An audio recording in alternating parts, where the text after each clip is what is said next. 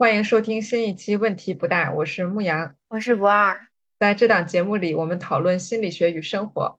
他用一句老话：“只要精神不滑坡，办法总比困难多，问题不大。”对，我们今天要呃讨论的这个方法总比问题多的问题，就是聊一聊应试教育和考第一名这件事情。那我们为什么要聊这个事情呢？因为我和呃都属于是在应试教育这个游戏里面卷到了最后的一波人。我我比较凡尔赛的说一下的话，可能我是从小学五年级之后，就是小学五年级一直到初三的每一次考试，我基本上就是能。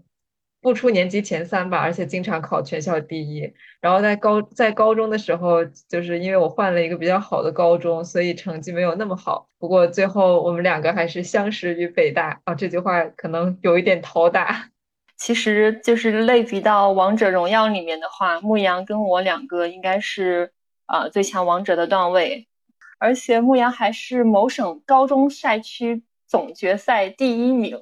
我会觉得，其实这个过程中，当然自己付出了非常多的汗水，就是有很大的幸运的成分。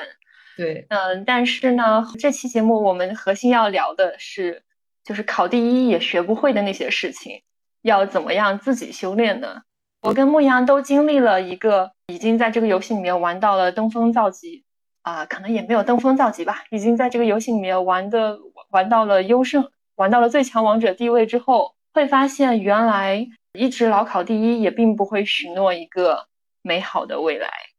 嗯，是的，我觉得应试教育这个游戏的终点就是你考上大学。哎，其实如果你要考研的话，可能是你考研之后。但是 anyway，对我来说，就是我考上大学之后，这个考上大学这个事情是一个时间节点。在这之前，就所有人，包括老师啊、父母啊，都会告诉你说，哦，只要你考上好大学了，你的人生就会怎么怎么样，就仿佛。就有一种鲤鱼跃龙门的那个感觉，就会把高考这个事情想得非常非常重要，然后就会对大学生活抱有很多的幻想，觉得我如果考特别好，考上了很好的大学，那我未来的人生应该会比之前的更好、更光彩，然后更简单。但其实我现在可以很负责任的讲，并不是这样的，就是考第一并不会 guarantee 说你将来就会有一个美好的未来。是。我其实这么就是从中学到大学，可能也加起来考过几百几百次的第一。然后最后我的深刻的体会就是，就是生活这个游戏啊，你想把它玩的比较好、比较开心，那么你需要一棵非常巨大的技能树，就是可能是一棵有三十米高的那种水杉，就是那种参天大树。嗯，你的技能树得雄壮成这样，你才能够真的是成为。呃，大家口中的人生赢家，然后过得很爽吧？相比之下，考试能考到的那些部分，就只有一个盆栽那么多吧？对，在应试教育阶段，我们培养的技能可能也不是就是只有刷题，我们也会培养一定的学习的能力，一定的和同学呀、老师呀交往的能力。但是这个在之后的生活当中，就像是博尔刚刚说的那样，只是这棵三十米的水杉当中很小很小的一部分。哦，对哦，这样说就更顺了。那就可能只是这棵水水杉上面的一个一一根树枝而已。嗯，这个比喻好很多。呃，学校教育里面，我会觉得除了知识之外，它其实特别特别的锻炼我们的是那种朝着一个明确的目标做优化的能力。就是我们大学学那个经济学的时候，微观经济学前几节课。就会教我们一个叫做约束和优化的这个分析，英文是 constraint 和 optimize，就是约束啊，就是说我们现在玩的这个应试教育的游戏，它是什么一个规则？比方说我们拿国内的高考去举例子的话，大家都非常熟悉，里面呢有很多的规则，要分文理科，或者是一年只能够在六月考一次，然后美国的高考可能跟我们的这个时间上的。科目上的都不一样，然后每个大学招多少学生等等等等，这些都是跟考试的机制相关的，这些比较明显。那么还有一些隐含的约束，就比方说，作为一个考生，或者说作为一个地球人，你一天只有二十四个小时，你如果不复读的话呢，在高中是有三年的时间来准备。那其他的包括你个人的天赋怎么样，在哪个省考试，然后家里面人对你的支持有多大，这些综合起来就构成构成了高考这个游戏里面你的约束。第二部分是优化，就是你在玩这个游戏的时候，如何通过个人的努力啦、策略啦，来获得最大的效用、最大的利益。比方说，在高考这个游戏里面吧，我们最典型的优化可能就是疯狂刷题，就是六点起，十一点睡，然后牺牲睡眠时间。我印象最深的一个优化，可能是衡水中学那边的同学们，他们会把自己的一手字念得像印刷体一样，就是工工整整，以保证最后这个分数能尽可能的高。其实你倒回来看的话，我们在整个过程中。不断不断的在训练自己，不断的在调整的，就是说我们如何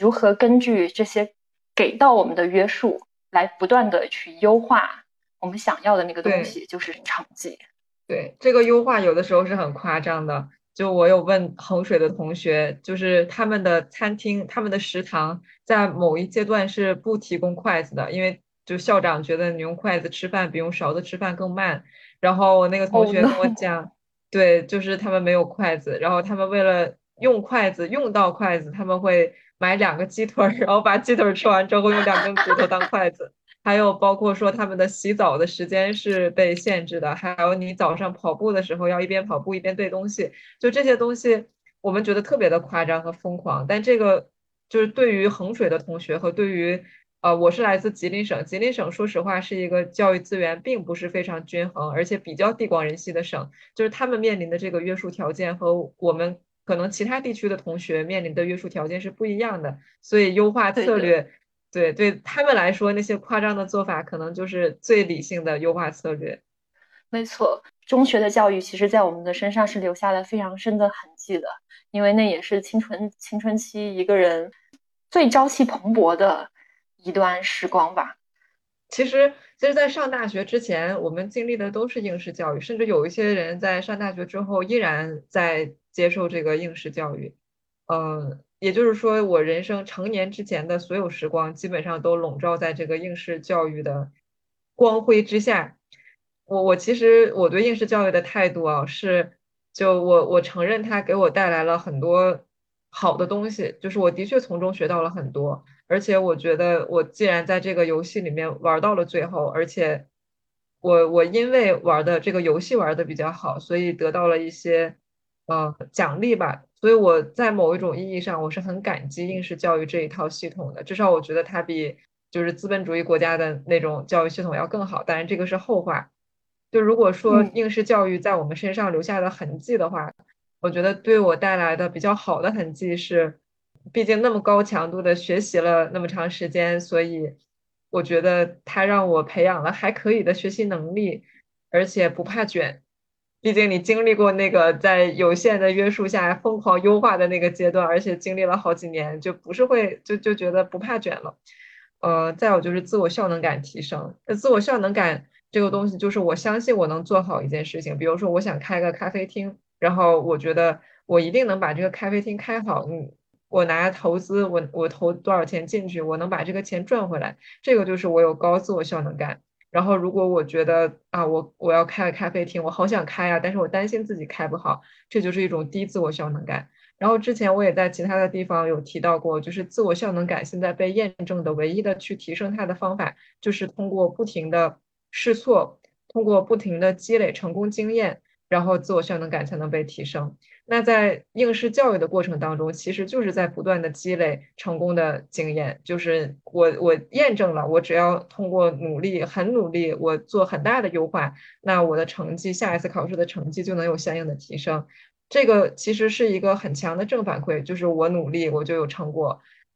就它不是对现实世界的一个很好的比照，因为在现实生活当中，并不是你只要努力就会有好的成果。但是应试教育给了我们这样一个环境，让我们有机会体验这件事情，就是只要我努力，大概率就有好结果。所以这件事情对我的自我效能感提升有很大的帮助。嗯，我在这一块儿我会想到一个，就是说可能对于我们两个人刚好比较相似，对于我们来讲，应试教育是一个就是。呃，多付出就能多回报的一个循环，就是说这个游戏是适合我们的。但是对于有一些就是可能比方说技能点、天赋点点在别的地方的朋友来讲，他很有可能就是让他就是应试教育对他来讲是一个很受挫的体验，甚至有可能会让他习得性无助了。但是他可能会找另外的一套规则的游戏，就是给自己换一个约束。就当你发他发现应试教育这个约束对他来讲这套游这个游戏不适合他的时候，他可以去换一个。这个是我们等一下也要在就是说学校没教我们的东西，自己要如何好好锻炼的那块儿，我想再着重的提一下。所以这里先预告一下，因为因为牧羊讲到这儿了，我觉得好，就是自我效能感是个很重要的事情。我们两个人现在。正在搞问题不大，其实也是在不断的做节目的过程中，然后积积累，从大家的反馈中积累自我效能感。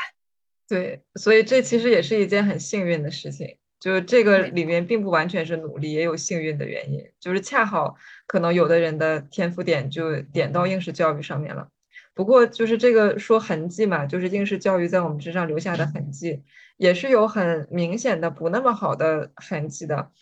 最明显的一个。就是自尊会强烈的寄托于评价体系。你想想啊，从小学的一年级开始就有考试排名，我不知道现在小学让不让排名了。至少我们当年考试都是有排名，而且会发到群里，然后向所有人公布的。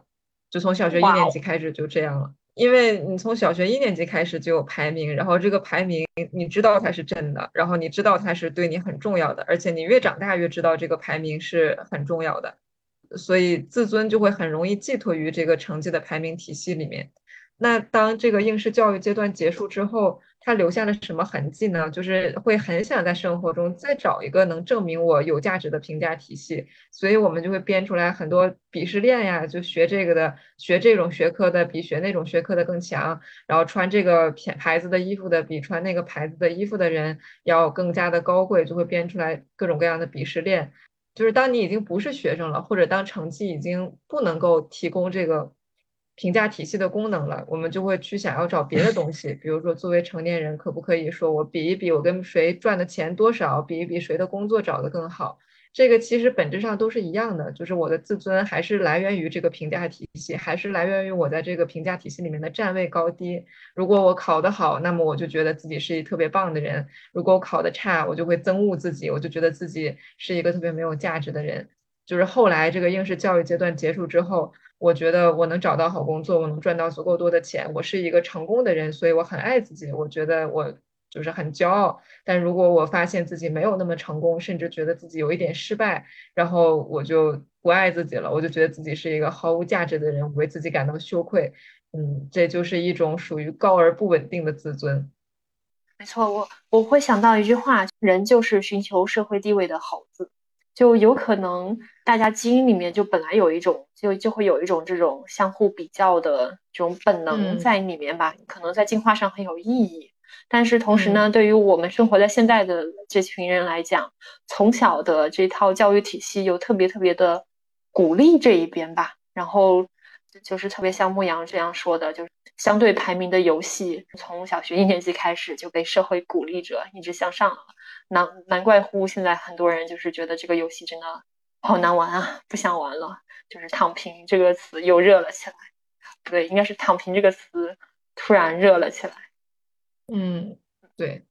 而且还有一点就是，我不知道，就是正在听节目的你有没有过这样的体验，就是你很不想学习了，你很累了，但是你为了我下一次成绩要考好一点，所以你不得不逼自己去学习，你不得不忍住那种厌恶的感觉、无聊的感觉，然后忍住你的困倦，然后去去学习，去背英语单词，去写下一套卷子。在这个过程当中，因为那时候我们还小嘛，就并没有人会教我们说啊，你要尊重自己的感受，你要接纳自己的感受。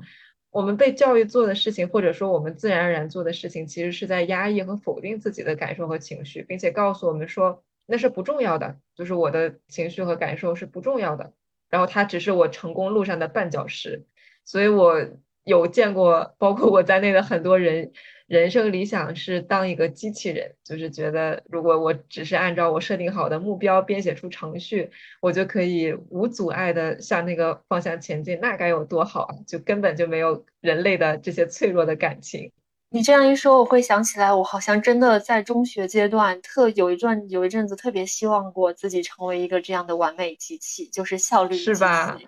对，虽然还吃吃的还是食物，但是做的事情都是每一桩每一件都是机器执行出来的那样完美。嗯。嗯，对，这样子就是大家对很多人都有过的，对对对对对，这这个是一个就比较呃从正念接纳的这个角度来解释这件事情。如果是从比较精神分析的角度来解释这件事情，其实就是本我这个部分在我们可能前青春期青春期的时候会被过分压抑，因为你学习压力最大的那几年，差不多就是你青春期那几年。那本我被过分压抑，然后要求你赶紧去学习，忍住困意去学习的那个超我又被要求他一定要非常非常强大，所以你的这个自我的结构可能是超我非常强大，然后本我非常的小，而且被忽视，这样就会导致自我很难把他们两个整合到一起，这可能会就是成为一个之后的会面临的问题，会需要就是之后去处理的问题。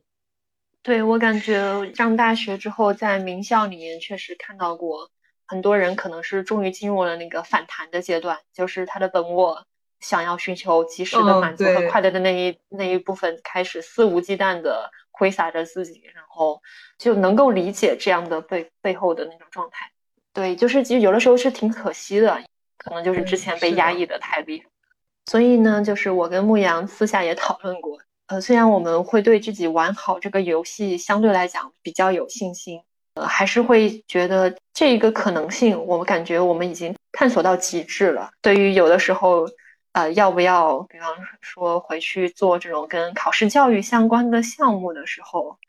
我跟牧羊的态度应该都是实力拒绝。对，尤其是我感觉刚刚脱离应试教育体系，就是刚刚考上大学那几年，真的是就有一种。就是被创伤了的感觉，就不想要再回首，就不想要再去接触任何的 K 十二项目，就觉得接触这些项目让我想到曾经无意义刷题的时候的那种不得不的痛苦的感受。所以，我我的确我承认，就是有一个阶段我是对这些东西很抵触的。不过，让我态度转变的是，就是大学之后，尤其是嗯，也学了一点经济学，会对效率和公平有更多的思考。嗯，这一套体系虽然并没有那么完美，就是也给我们留下了一些不那么好的印记，但是它却是在效率和公平当中更加偏向公平的，更加偏向公平的那一种。就如果说我们追求这个教育的所谓的 质量，或者是说呃素质教育，但那样的后果是什么呢？我们可能就没有这么高的阶级流动性，我们可能就尤其是。嗯，后来又看到这个张桂梅老师的新闻，就她在大山里面办了一个女子高中，然后这个女子高中条件其实是非常艰苦的。他们这个张桂梅老师在采访里面也说，我们就是搞铁海战术，因为我们没有那么好的教学资源。如果你不刷题，你不早起，你不学习时长达到一定的量，你就卷不过那些有更好的教育资源的学生。那他做的这个事情，虽然肯定也会给。怎么说呢？就这肯定不是素质教育，对吧？就肯定不是有钱的家长们希望小孩们去接受的那种快乐教育。嗯，但这个就是公平，这个就是应试教育给我们提供了一条路，是不管你的家庭条件怎么样，你还是有希望去为自己争取一个你想要的未来的。至少现在这个可能性还是开放的，对吧？嗯，魏阳刚刚提到了统一的考试能够带来的一种公平。那么我会觉得，就是说，作为一个对效率也有很高的追求的人，我会觉得现在的这个教育里面有太多过度优化的部分。比方说，现在我们已经通过应试、通过应试教育和努力，已经呃到了一个 OK 的地方，然后想下一步再进一步发展了。那么这个时候的话，就我会觉得我们需要呃。去觉察应试教育或者说常年的这种考试导向对我们带来的什么影响？呃，我以前有看过一个很有趣的面试问题，叫做“有什么你很擅长但是再也不想做的事情？”我的答案呢就非常的直接，就是考试。因为我发现考试是一个非常容易让我本末倒置的事情。理论上，本源上来讲，我们想要过得更好，是想要学多学本领、多学知识、掌握知识、武装自己。但是呢，一旦里面掺进掺进了一个考试，就很容易就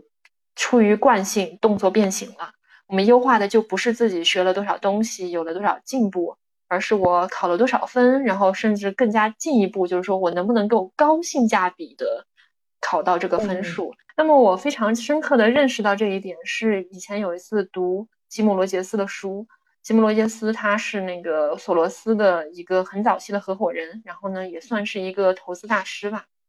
他以前读的是耶鲁，然后有一次考试之前，有个同学就说这门课呢我就准备花五个小时，然后罗杰斯就非常惊讶说为什么这么重要的课你只花五个小时？他同学就比较凡尔赛的回答我花五个小时就能够拿到 A 了，那这样的成绩呢就够我用了。罗杰斯的。想法就非常的不一样，因为他觉得呢，但凡是自己觉得重要的东西，他都一定会加大投入去学习，一直到把这个东西彻底弄懂为止。我当时看到这个故事，我就发现，天呐，我已经跟他的同学的心态是一模一样的了。啊，这是我呃研究生的时候，那么就是即使是我这么爱学习，一旦是有考试掺杂在里面，我还是会习惯性的动作变形，就跑去优化分数了。那么现在呢，我就我还是很热爱学习，就经常自己学习，但是呢不考试，也在学的时候感觉到非常的快乐。嗯，我觉得听上去好像是，就是每一个人他，就是有可能我们会在应试教育之后弄错这个约束函数是什么，目目标就是你要优化的那个目标也是这个优化呃也是这个约束条件里面的一个嘛。嗯，如果你觉得你的目标就是我要 maximize 这个考试的分数，那它肯定会有相应的一个优化策略。但是如果你的这个目标是，比如说他说的这句话，但凡自己觉得重要的东西，都一定会非常加大投入的去学习。那那看起来他的这个约束条件，或者说他的这个目标是，我要学到我认为非常重要的东西。对的，就是所以他。他这个里面的感觉就有一点，一个是就是说外生，就是有一个外在外在的有一个考试，然后呢，我的目标是取得那个考试里面的一个好。另外一个像罗杰斯，他就是他内心有一个明确的秤或者说积分牌，他就去优化他自己内心的那个好。我是觉这样觉得，嗯。那那我们现在姑且分析一下，你觉得他为什么会这么想呢？就是我觉得重要的东西，我就一定要加大投入去学习，直直到我把它彻底弄懂为止。他为什么会这么想？对，我我认为他是把考试去当做手段，而不是当做目的。然后呢，他真正的目的是有一个好的生活。但是我可能看到这个故事特别的时候，特别触动的那个原因，是因为我当时的目的已经变成就是。要在考试中取得好成绩，虽然不知道是为什么，但是就是取得好成绩。嗯，他这个觉悟好高啊！就是就是，所以这个故事的寓意是要告诉我们想清楚自己想要什么嘛，就是想清楚自己的约束条件是什么。因为我感觉你在一个约束里面去做优化这件事情本身是没错的。呃，就就像就像你刚刚说的那样，就是说你去优化哪一个东西，本来也是约束函数的一部分嘛。所以说，就是很多人他在他就是这也是接下来我马上想很重点的去探讨的一个东西，就是应试教育培养了我们非常好的做优化的能力，但是其实我们比较会比较欠缺的一个东西是去，呃，去选择我究竟要选哪个约束，就是我究竟要优化哪个东西，就是当成绩不是唯一重要的指标的时候，我究竟哪个东西是我要选择去优化的，以及。我要去选哪个游戏？我一我对于我自己的人生想要做什么？就是特别是升了大学之后，你其实可以去玩各种不一样的游戏。你可以去搞学术，可以去搞创业，可以做一个小生意，可以去呃搞内容做创作者。这里有非常非常多不同的游戏在里面，就不只是当年的。那一个就是你要考高分，或者是说你爸爸妈妈帮你当年做的决定哦。我家孩子是在家在国内参加高考，还是送出国就念高中，然后还是说去申请一个这个国外的大学，还是说我家小孩我送他去艺考，这可能都主这这种重要的决定，以前都是爸爸妈妈就是是家长来为小孩选择约束的。作为一个呃小学到这个就就是作为一个上大学之前的小孩吧，他很有可能就从来就没有给自己做过选择哪个打引号的游戏的重大决策，他从来都没有做过这个东西。那么这个东西其实是很重要，甚至我会觉得比优化更重要的一个能力。呃，怎么说？选择比努力更重要，意思就是选选一个对你来讲很好的。很适合的约束一套约束体系，或者是说去创创造更进一步去创造一个对你很友善的约束体系，是比单纯的在别人给定的规则之下做优化要更重要的。就是选择比努力更重要嘛。然后我们要去自己主动去寻找和创造这样的一个适合我们的约束集，尤其是要学会写这个约束集里面的。优化目标的那个函数，我们要明确这个优化的目标到底是什么。对我来说，依然是成绩吗？对我来说，依然是有钱吗？我觉得是这些东西其实没有问题，就是是这些东西没有问题。就如果我还是清醒的审视之后，我就是想要有钱，这个事情对我无比之重要。那我把优化目标设定成这一点，其实并没有问题。但我觉得可能缺的是一个。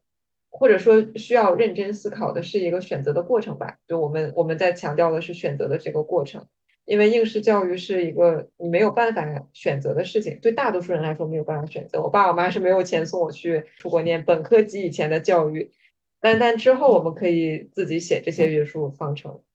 对，所以说要做好选择的话，我会觉得，呃，虽然我现在还没有做的特别好吧。但是呢，我已经有了一些这个初步的想法和心得，就是我会觉得想要做好选择，可以从两个方面着手，一个是认识世界，就是去你要去看到不同的游戏，去看一下他们不同的游戏规则，然后就有句话叫做 Know your game，了解这个游戏。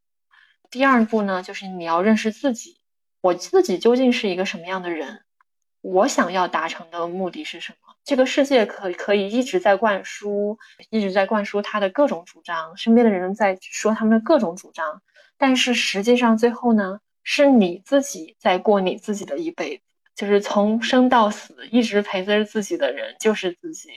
鞋子合不合脚只有自己知道，这个人生过得自己尽不尽兴啊，走的时候后不后悔，可能也是自己知道。所以说，第二步是要认识自己。把认识世界和认识自己结合起来之后呢，要开始学习为自己去设定一个战略。因为就像我刚刚提到的，读书阶段那些重要的战略基本上都是家长做的，是很少会有青少年有自主权来锻炼到自己的这种决策和战略的能力。呃，等到自己要想要过得更好，想要。去寻找或者是创造到自己一个理想的环境的时候，就需要在这方面多下功夫，多加努力。但我到现在，我琢磨出来一个事儿啊，就是你想要特别成功的话，有三种可能性吧。第一种就是你特别特别的幸运，这个东西就是一个玄学了，所以我这个撇开不谈。第二呢，就是你要在红海的激烈竞争当中胜出。就是这是你一个竞争非常激烈的游戏，一个红海里面。第三种呢，就是你要去勇用勇气和智慧去找到适合你的那片蓝海，然后呢去投身于它，或者是说甚至于你开辟出了一片蓝海，然后你在那个地方徜徉。那么对于后两种的话，我会觉得都有一点，就是要愿赌服输，就是万一输了的话，你可以心态放平。就是人生不是只有特别成功一条路。我今天是不是说话说的有点鸡汤？是不是因为我今天的心态比较鸡汤？稍微是有点鸡汤，是是稍微有点。因为就这些话，就感觉是就是你给快要高考报志愿的小朋友讲的。就如果一个人，我觉得他超过二十二岁了，他可能就不想听这些了，是吧？对。但是我会觉得，我会觉得我自己特别的，就是这可能是因为我最近刚刚悟。琢磨出来的，所以说不定已经说明了我的心智程度在二十二岁左右。嗯，我这数是我瞎编的哦。但但其实你说的愿赌服输这一点，我还是认同的，就是它生动形象的体现了一个事情，就是主体性的可怕，主体性的恐怖。就是当你自己给自己设定战略，就是自己给自己做这个决策的时候，其实意味着你变成了自己人生的这个主体。或者简单来理解，你就是这个主人了，然后没有人可以再为你去承担责任了，然后你不能够再说，哎呀，我今天过得这么惨，就是因为我当年大学志愿报错了，都赖你，就是说不了这样的话了，因为这些选择都是你自己做的，然后你也不能说，就是啊，我跟大家做了一样的事情，我随大溜的，所有人都这么做，然后我就选了这个。就是大家都做的选择，那我如果过得不好的话，很可能是时代的问题，对不对？但如果你是自己真的思考之后，给自己选了一个战略，然后觉得这个行业特别有前景，特别对，但是仍然失败了，那就没有什么理由，那就是自己就要为自己的这个决策承担后果和责任。就这其实是一件很恐怖的事情，我能够非常非常深刻的体会到这一点，这是一件很恐怖的事情。明白，没有地方可以开拓。对你说的那个前面的那种状态，就是弗洛姆的那本书的标题“逃避自由”，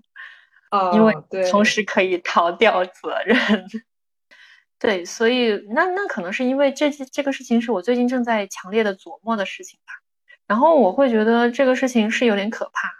但是就像极限运动会让人兴奋一样，就是当你发现自己好像不一定能把控得住，但是还有可能能把控。而且特别是万一真的把控住了之后，会超爽，会超爽。嗯，这这一段有一点，你看你这句话写的是想要很成功，就是你的这个约束目标，其实给自己写的是我想要很成功。对，今天是一大型谈心现场。对我其实觉得这一点很有勇气，因为博二之前的工作其实已经是世俗意义上很成功，但不是他心目当中的。那么那么很成功，就是他他为了就是追求这个自己给自己写的这个优化函数，然后愿意承担很大的成本，承担很大的责任，然后承担自由所带来的那种恐怖，这个真的就很很像一个成年人会做的事情。终于，这个漫长的青春期终于快到了 结尾尾声了，以后就不用再长青春痘了。好冷啊，好。其实我就是会觉得，呃，我前面说了这么一通如何做好决策啦，其实我自己的决策水平也不见得有很高，特别是我会感觉自己就是以以前这个中学、大学，其实可能也没有特别好的锻炼自己做决策的能力。那么未来我准备干一件事情，就是去好好的做一下决策的记录，就每一次自己做这种。呃，比较重大的决策的时候呢，就都把它记下来，然后把自己当时的假设、预期，然后打算怎么做，就都记下来，然后以备以后翻回来查看的时候呢，就可以从自己的这个，就可以看到当年自己的思考里面是有什么漏洞，然后来去检验检验，试图通过这个过程让自己变得更聪明，然后这是准备记。我准备干的第一个事情，记录自己的决策。觉得是，嗯，你觉得什么算是重要的决策？比方说，这个做什么工作，争取呃去什么样的行业，在什么公司，选择什么那样的专业，选择哪一个人去发展一段亲密关系。但这种要不要发展一个亲密关系？这种事情发生的频率太低了，就是你这辈子可能也没有几次。那就是比方说投自己的投资，就是自己的钱现在准备放放到哪个地方去投资？准备比方特别是如果说有人要接触股票基金的话，这一块是特别特别建议去做的，就是给自己形成一个 record。呃，刚刚说的是就是试图去记录和从自己的决策中学习嘛，从自己的决策历史中学习。还有一个是我觉得可以从。呃，更需要做的是从别人的失败案例中学习，就是你去看，你去呃看那些跟自己可能有一些相似，然后不管是做的行业相似，或者是呃比方说境况相似的然后呢，去看一下他们，去试图分析一下他们失败的原因，维护一个清单，让自己避免尽可能的避免掉进那些坑里面。因为就像那个投资大师查理芒格说的那样，一个人可以，一个人不需要特别聪明，他只需要避开那些特别愚蠢的错误，他本身就已经能够，呃，他说的是投资，就是投资的投资的业绩就已经很不错，就已经不错了。其实一个人过人生也差不多是这样的，抛抛去运气的那个成分，不要做出特别蠢的那些重，就是在重大决策的时候不要做蠢事，就能够让自己少一些坎坷吧，少很多坎坷。很想吐槽一下鸡汤博尔，今天你先吐槽完吧，你你先吐槽，不然我感觉你不尽兴。对，就是博尔今天。很鸡汤，就是因为博尔最近在经历人生的重大选择，嗯，他在承担做一个主体的恐怖性，所以我们体谅他的鸡汤。但我们我们接着说嘛，就是说这个，你小心，嗯，你你小心，比我熬那一一锅更浓的鸡汤，有可能会发生的。也对哈，我们就变变成鸡鸡汤电台。我想想看，就其实博尔刚刚提出的这些建议都是非常唯物的吧？就就都是教你怎么样成功，对，理性而且唯物，就是教你怎么成功。就是在发现，就就你们发现没有，就是不二的目的其实没有变，就是一开始是在这个应试教育系统里面，我要上最好的大学，我要赢。然后他离开了这个应试教育系统之后，他其实依然是就是目标没有变，只是发现。哎，我我需要调整一下我的约束的那个方程组，然后我去自己主动的选择一下，但是我的优化目标没有变，我的优化目标还是我要做一个很棒的人，我要赢。我觉得这是一种非常值得广大女性同志们学习的一件事情。接受夸夸，嗯，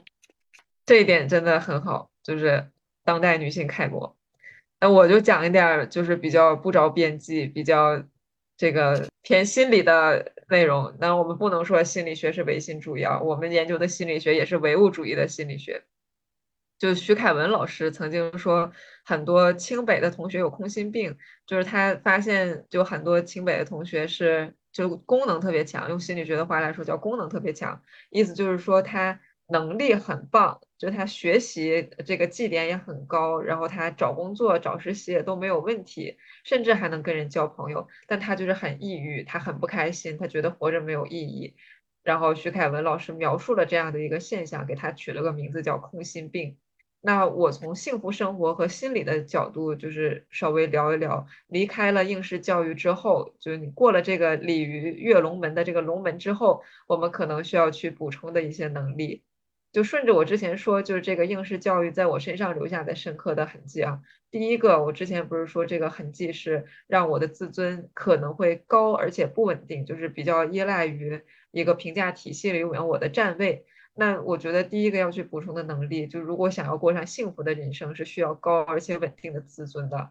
这个东西其实也非常的简单直白，就是没有人能一直赢，你肯定有输的时候。就哪怕你特别特别强，特别特别努力，事物的发展不可能是一根直线往前的，它一定是螺旋前进的。就是在这种。前进的情况下还算好的，但它也是螺旋前进的。那在这个螺旋的时候，我们怎么办呢？我们这个时候，如果我有一个高而且不稳定的自尊，我发现，哎呀，我输了，我就会很不开心，我就会怀疑自己。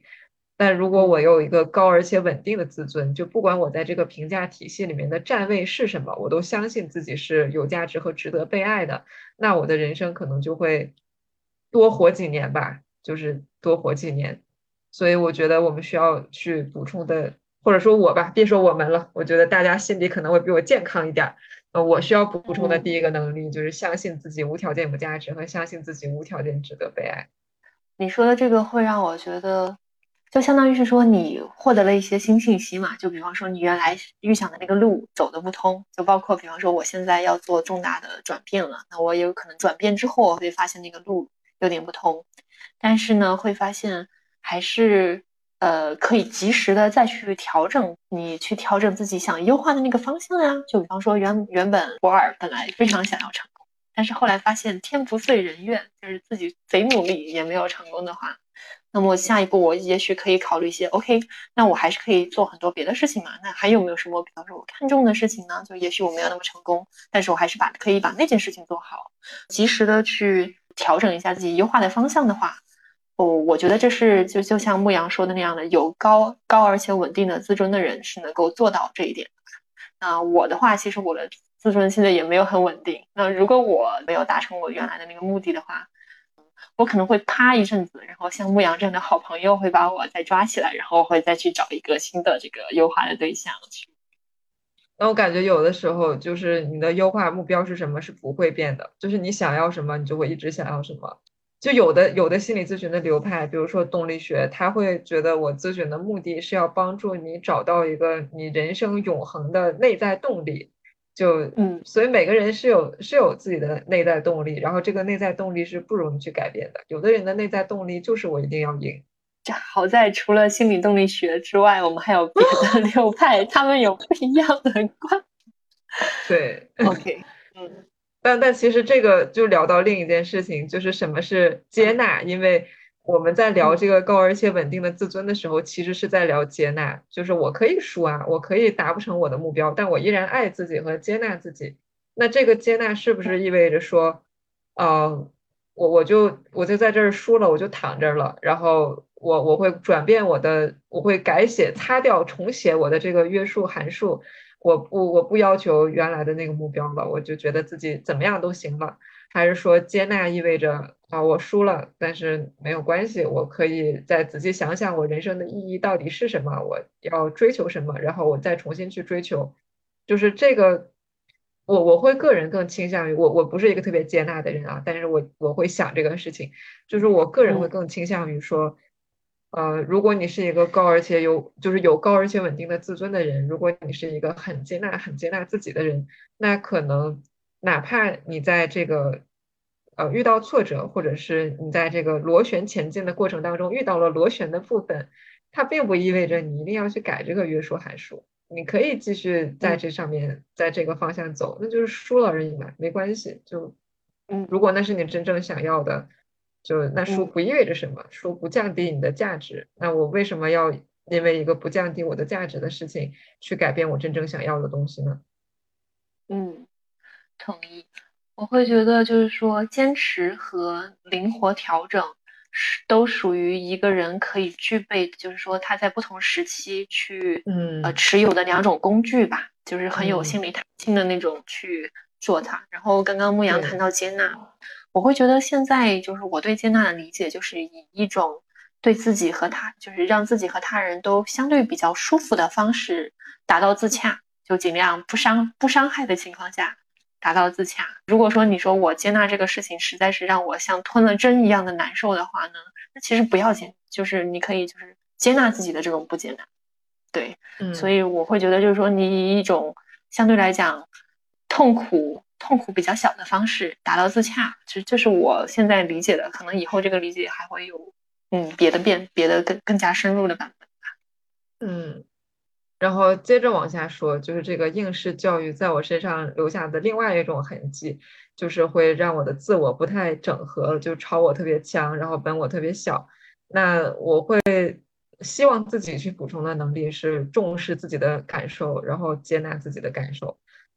哎，这也是一个很需要练习的事情。我这学期上认知行为治疗课，然后前十二周就是我们每个人要设定自己的，因为你要去当一个好的认知行为治疗师，你必须首先是一个好的认知行为的践行者，就这一套理论的践行者。然后我们要自己给自己设定一个这样的小目标，然后自己去践行。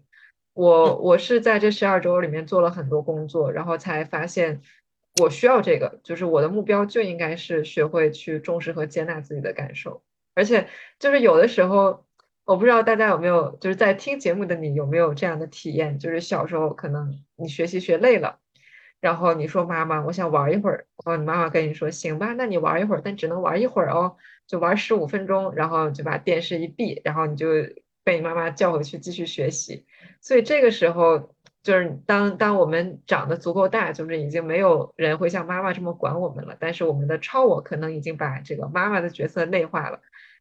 有的时候我们会做一些自我共情的事情，会做一些好像很考虑自己感受的事情。比如说我累了，休息一会儿吧，休息一会儿再继续学。但是当你休息一会儿了，发现自己依然很累，依然不想学的时候，你就会开始生气，你就会开始像当年的那个妈妈一样，你怎么没完没了？你到底要什么程度你才可以？你都已经给你休息的时间了，你怎么还不想学习？这个态度就是不接纳，因为接纳它是就是坐如是观嘛。该是什么样就是什么样，就我接纳我所有好的感受和不好的感受。那我现在我就是不想学习，我就是休息了，我也不想学习。嗯，这个事情没办法，它就是这样，也不能说没办法就是这样，只是说我接纳它现在就是这样。嗯，我也正在练习这一点，而且我会发现这个东西，我现在应该是比以前在这这个方面做的好多了，然后真的会让。就是除了让自己轻松一点，甚至让我效率变高了。嗯嗯，对，对，这就是我们要补充的，我我要补充的第二个能力，就是重视和接纳自己的感受。啊，再说一个，就是扣着徐凯文老师说的这个空心病的问题，我我其实很能够。理解和共情他讲的这件事情，就是空心病这个事情。我觉得我在决定转专业之前，我有这样的状态，就是我的功能特别好，我我该干什么干什么。但是我每一天晚上睡觉的时候，就是我会不停的在脑海中重复一个意象，就是一只被剁碎的西红柿，因为我觉得如果我是一只西红柿就好了，因为西红柿是没有烦恼的。就听上去可能有点奇怪，但意思就是当时就觉得自己的人生是就找不到什么意义，它只能是一颗西红柿，就大概这种感觉。就当时会有一个强烈的感觉是，就自己好像是被被这样设定了，就我一定要把所有我答应做的事情给他做完，呃，尽量做好，然后。我我还是不能接受，我不能接受自己是一个不努力的人，我不能接受自己是一个很差的人，所以我还是追求要做一个在评价体系里面优秀的人。但我不知道自己为什么要这么做，就感觉好像就是被设定成这样了。但是为什么呢？呃，这个就是在应试教育之后，可能缺失了一个重要的人生的那个目标。就原来这个目标可能是。高考或者考个好大学，可能是你的人生前十八年的目标就是这个。但这一切结束之后，那那是什么呢？我觉得有的人可能这这个对每个人来说，对就不同的人对意义感的需求也是不一样的。就有的人不需要去很多的想这些东西，他就可以按部就班的，然后很幸福、很开心的去做自己该做的事情。但是。对我来说，我是一个对意义感需求非常非常高的人，就这个是我人生可能最重要的这个价值之一，就是意义感。那我会觉得，如果你跟我一样的话，那那人生一定是需要一件比上学更大的事情，就不然的话，未来的人生就会很空虚。呃，是至少现在，我觉得我不觉得自己像一个西红柿了，我也不觉得自己的人生是被设定的了，觉得有有更多的。生命意义感的确会，就是让我感觉更好了，让我更想活着，有焕然一新的感觉吗？一开始会有，就是当我一开始刚刚从这种很空心的状态，然后切换到了我找到了人生理想的这个状态，我的确会感觉焕然一新，就每天早上起床的状态都是不一样的。我会从不想起床，不想面对这一天。到迫不及待的起床，赶紧开始这一天吧，就会有这样的转变，这是很美妙的事情。但是人呐，就是这个人就是会习惯。当我习惯了这个状态之后，我又开始觉得天呐，今天要做的工东西好多呀，好累呀。但我还是在坚持做这些事情，就是因为仔细想一想，这些事情都是我选的，每一件事情我都能找到我背后做它的原因和支撑它的一个。深层的强大的动力，所以我能够坚持下来，就是自己给自己找了一个答案，而且自己是有主人翁的感觉吧，是自己的答案，而不是体系。我感觉咱们俩，对我感觉咱们俩都特别的有主体性，这就是你上次跟我说感觉青春期结束了的原因吧？嗯，对，是的。嗯，最后我还是表态，就是我感激应试教育，我觉得这个。教育体制暂时没有更好的答案了。我虽然说了一堆，就是这个应试教育，呃，在我身上留下了什么样的痕迹，但我依然发自内心的感激应试教育。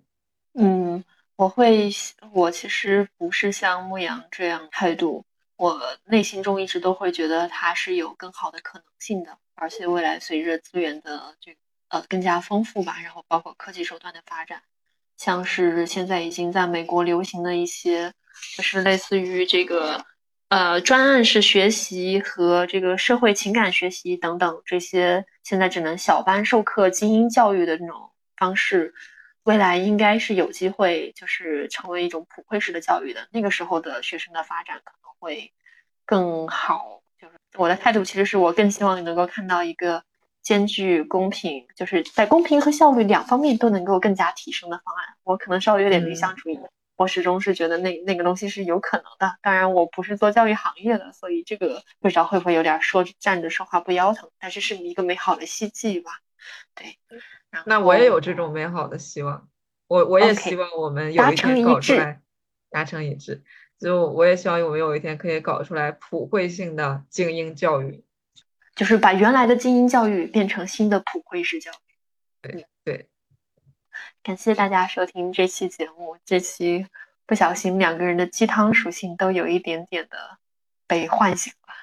可能是因为聊应试教育这件事情太切身体会了吧，所以可能会有比较多的情感卷入，因此有比较多的鸡汤。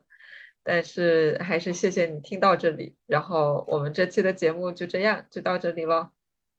想法、建议，或者是未来想听我和牧羊聊什么的话，都可以留在评论区，然后也可以写信给我们。然后我们的呃听友群也已经建好了，你可以加在在 show notes 里面可以找到呃加群的方式，我们会尽快的拉你入群。感谢收听，拜拜，我们下期再见，拜拜。